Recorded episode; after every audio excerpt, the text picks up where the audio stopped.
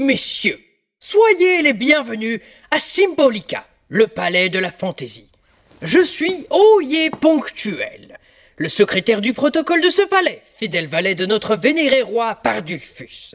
Vous avez toutes et tous eu l'honneur de recevoir une invitation pour une audience avec Sa Majesté. Mais avant, permettez-moi de vous rappeler quelques règles de bienséance. Paragraphe 33 de l'article O250. Le roi a toujours raison. Il n'a tout simplement pas d'égal. Paragraphe 50b de l'article 220. Quand le roi parle, vous devez l'écouter. Paragraphe 60. Quelle chose ennuyeuse, sérieusement. Je, je- je vous demande pardon Qui vient de sortir ce vocabulaire inapproprié Ah, bonjour. Désolé, je ne me suis pas encore présenté à tous nos chers invités. Je suis Benjamin. Soyez les bienvenus dans ce dixième épisode d'Histoire d'attraction. Et aujourd'hui, nous allons à la découverte d'une attraction magnifique, Symbolica. À la découverte de Symbolica.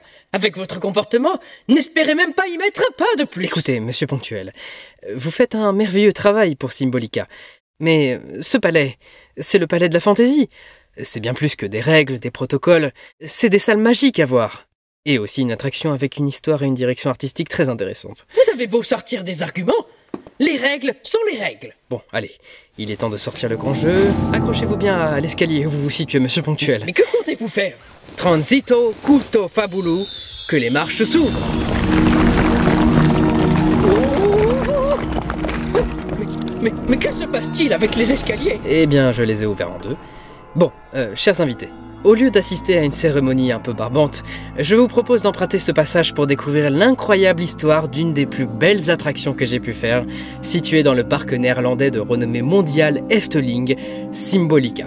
Non, obéissez aux règles. Alors, êtes-vous prêtes et prêts? C'est parti Oh, mais personne ne m'écoute.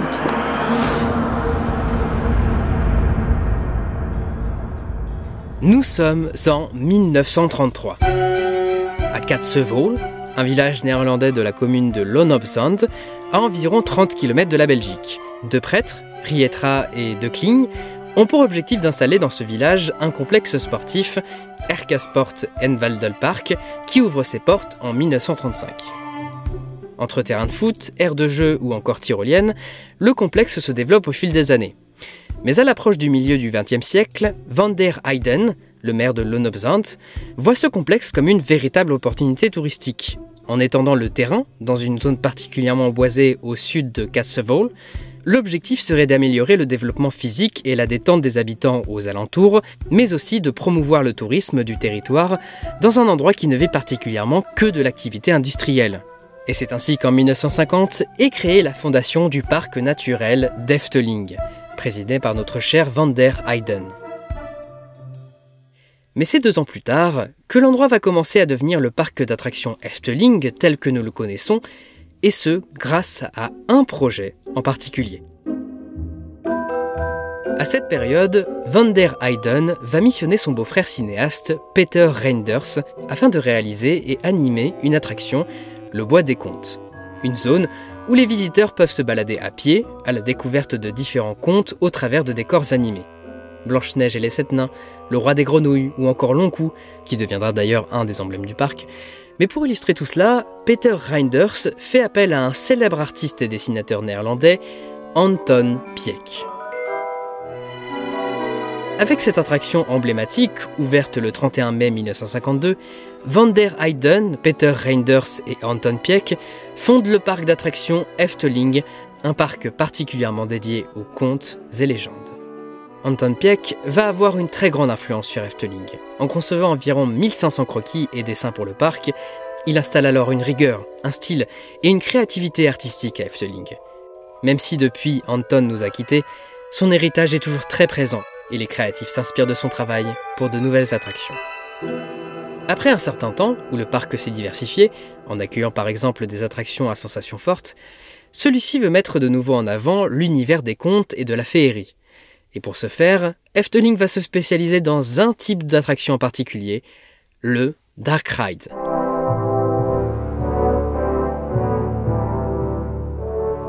Alors, je n'ai pas trop pris l'occasion de parler de ce terme dans les précédents épisodes d'Histoire d'attraction, mais les Dark Rides sont très importants dans le monde des parcs. Il s'agit des parcours scéniques, des attractions particulièrement en intérieur, vous faisant voyager dans un univers, une histoire, à travers des mises en scène composées de décors, de lumière, de sons, d'effets spéciaux ou encore de personnages animés qu'on appelle animatroniques. C'est notamment avec son voyage en bateau, basé sur les contes des mille et une nuits, Fata Morgana, ouverte en 86, qu'Efteling va commencer à combiner sa thématique principale avec ce type d'attraction. Mais le Dark Ride suivant va clairement montrer que ce parc devient un maître en matière de parcours scénique, et il s'agit de Drumvlurt.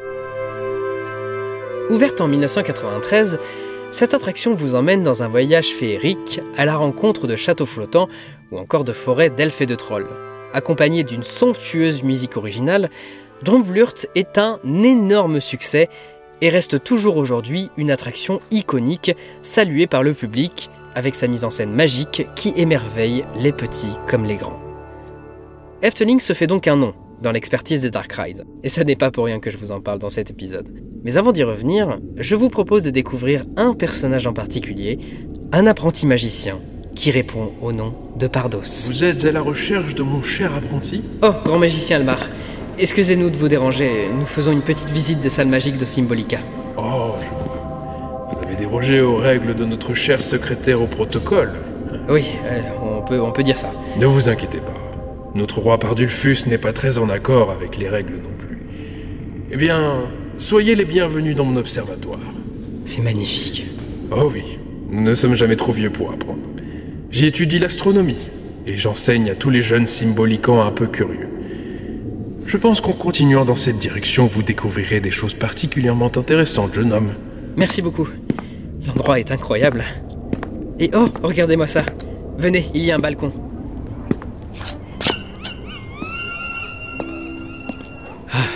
Quelle vue magnifique.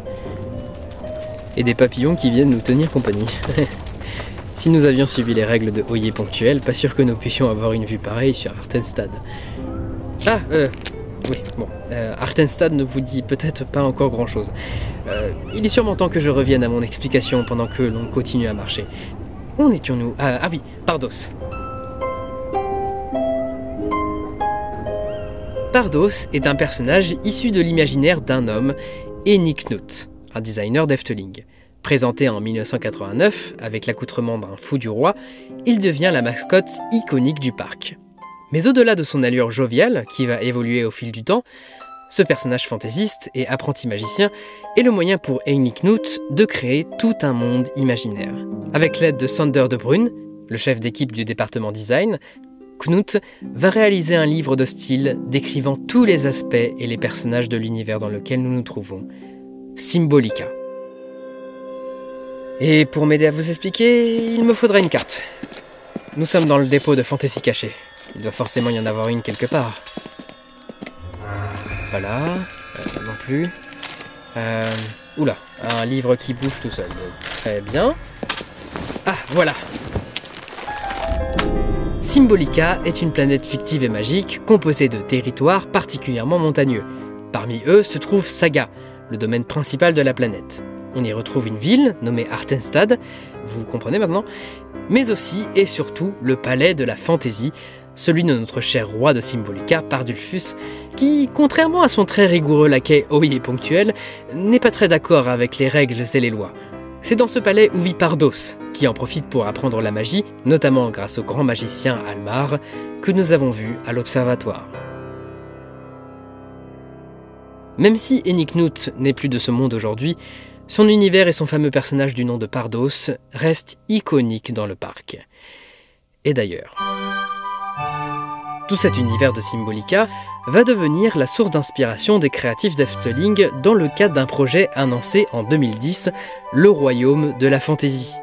Situé dans la zone du parc dédiée à, à la fantaisie, cet endroit mettrait en scène le fameux univers de Symbolica, avec une grande allée nommée la Promenade Pardos, un restaurant en référence à Paul, le célèbre cuisinier du palais, mais aussi une attraction phare au bout de l'allée, qui est le sujet de cet épisode, et ça n'est pas Symbolica. Enfin, pas encore. Car à ce moment-là, ce projet d'attraction ne s'appelle pas comme ça, mais plutôt Artenhof, le nom donné au palais de la fantaisie à ce moment-ci. Et cette attraction, vous le devinez sûrement, est une nouvelle œuvre de la grande spécialité d'Efteling dont j'ai parlé précédemment, un Dark Ride.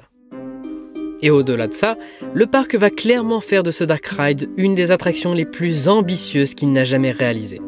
Je pèse mes mots en disant ça, car non seulement Efteling va dépenser plus de 35 millions d'euros pour cette attraction, ce qui en fera la plus chère du parc, mais en plus, celle-ci qui était prévue en 2012 pour les 60 ans du lieu, est repoussée pour prendre le temps d'être la mieux pensée par les designers.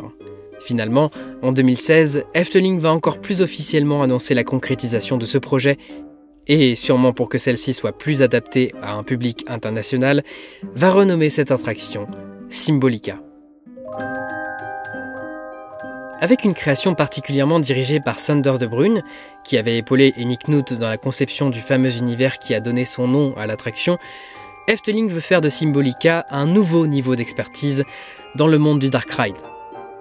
L'attraction vous emmène donc dans l'aventure dans laquelle nous nous trouvons, lors d'une audience du roi Pardulfus dans son incroyable palais, le malin Pardos arrive à ouvrir aux visiteurs un passage mystérieux leur permettant d'accéder aux salles secrètes et magiques du bâtiment. Pour voyager à travers ces salles, les invités sont conviés à emprunter un Fantasy Varder, un véhicule magique ressemblant à une sorte de luge luxueuse. En réalité, il s'agit d'un système de véhicule d'attraction conçu par ETF Ride Systems, nommé Multimover, qui a une certaine particularité, il ne possède pas de rails. Ce principe, nommé plus communément trackless, fonctionnant grâce à des systèmes de guidage divers, permet à un groupe de véhicules de partir en même temps, de se dépasser, se séparer, se regrouper, bref, de quoi faire de belles mises en scène. À tel point que l'attraction a bien pris ce système à son avantage car en fonction du véhicule que vous choisissez, vous allez pouvoir faire un voyage un peu différent par rapport aux autres. Bon, en ce qui concerne la mise en scène, je ne rentrerai pas plus dans les détails, par peur de gâcher l'expérience de certains. Mais avec des décors somptueux, détaillés et une sublime composition musicale du mélomane d'Efteling René Merkelbach, l'attraction ouvre officiellement ses portes le 1er juillet 2017.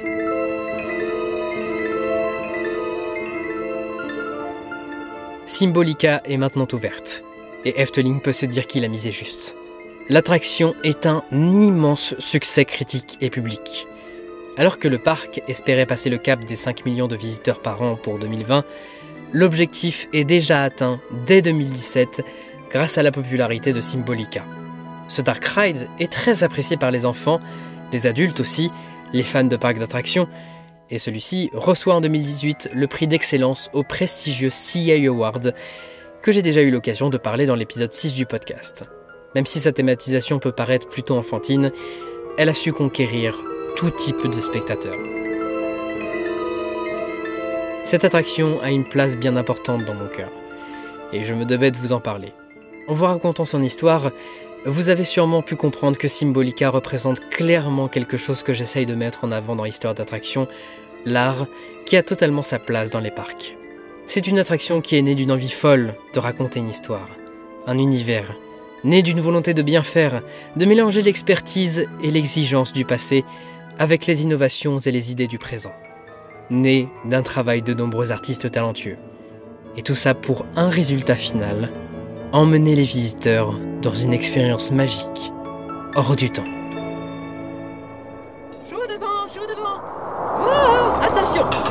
Oh, pardon, Paul. Je suis désolé. Et oh, énorme fil de crêpes, dites donc. Mais attendez, c'est le moment de la fête royale C'est incroyable Tout le monde est là, même Laurent Pardulfus. Un verre, monsieur Oh, euh, merci. Waouh La salle est magnifique. Bon, eh bien, c'est ainsi que se conclut ce dixième épisode d'Histoire d'attraction mais aussi le dernier de l'année 2023. Merci beaucoup d'être toujours aussi fidèle au podcast. On se retrouve en 2024 pour de nouvelles histoires passionnantes. N'hésitez pas à partager le podcast si ça vous a plu, à vous abonner sur la plateforme de votre choix pour être tenu au courant, ou encore à suivre sur la page Instagram ou Facebook. J'en profite pour vous souhaiter d'excellentes fêtes de fin d'année, et sur ce, c'était Benji. Ah, voilà, vous. Oh, monsieur Ponctuel, quel plaisir de vous revoir. Euh, doutez-vous bien qu'il n'est pas forcément partagé. Malheureusement, c'est trop tard pour l'audience du roi. Mais pas pour la fête royale. Allez, que la fête commence. Illumina Fantasia Symbolica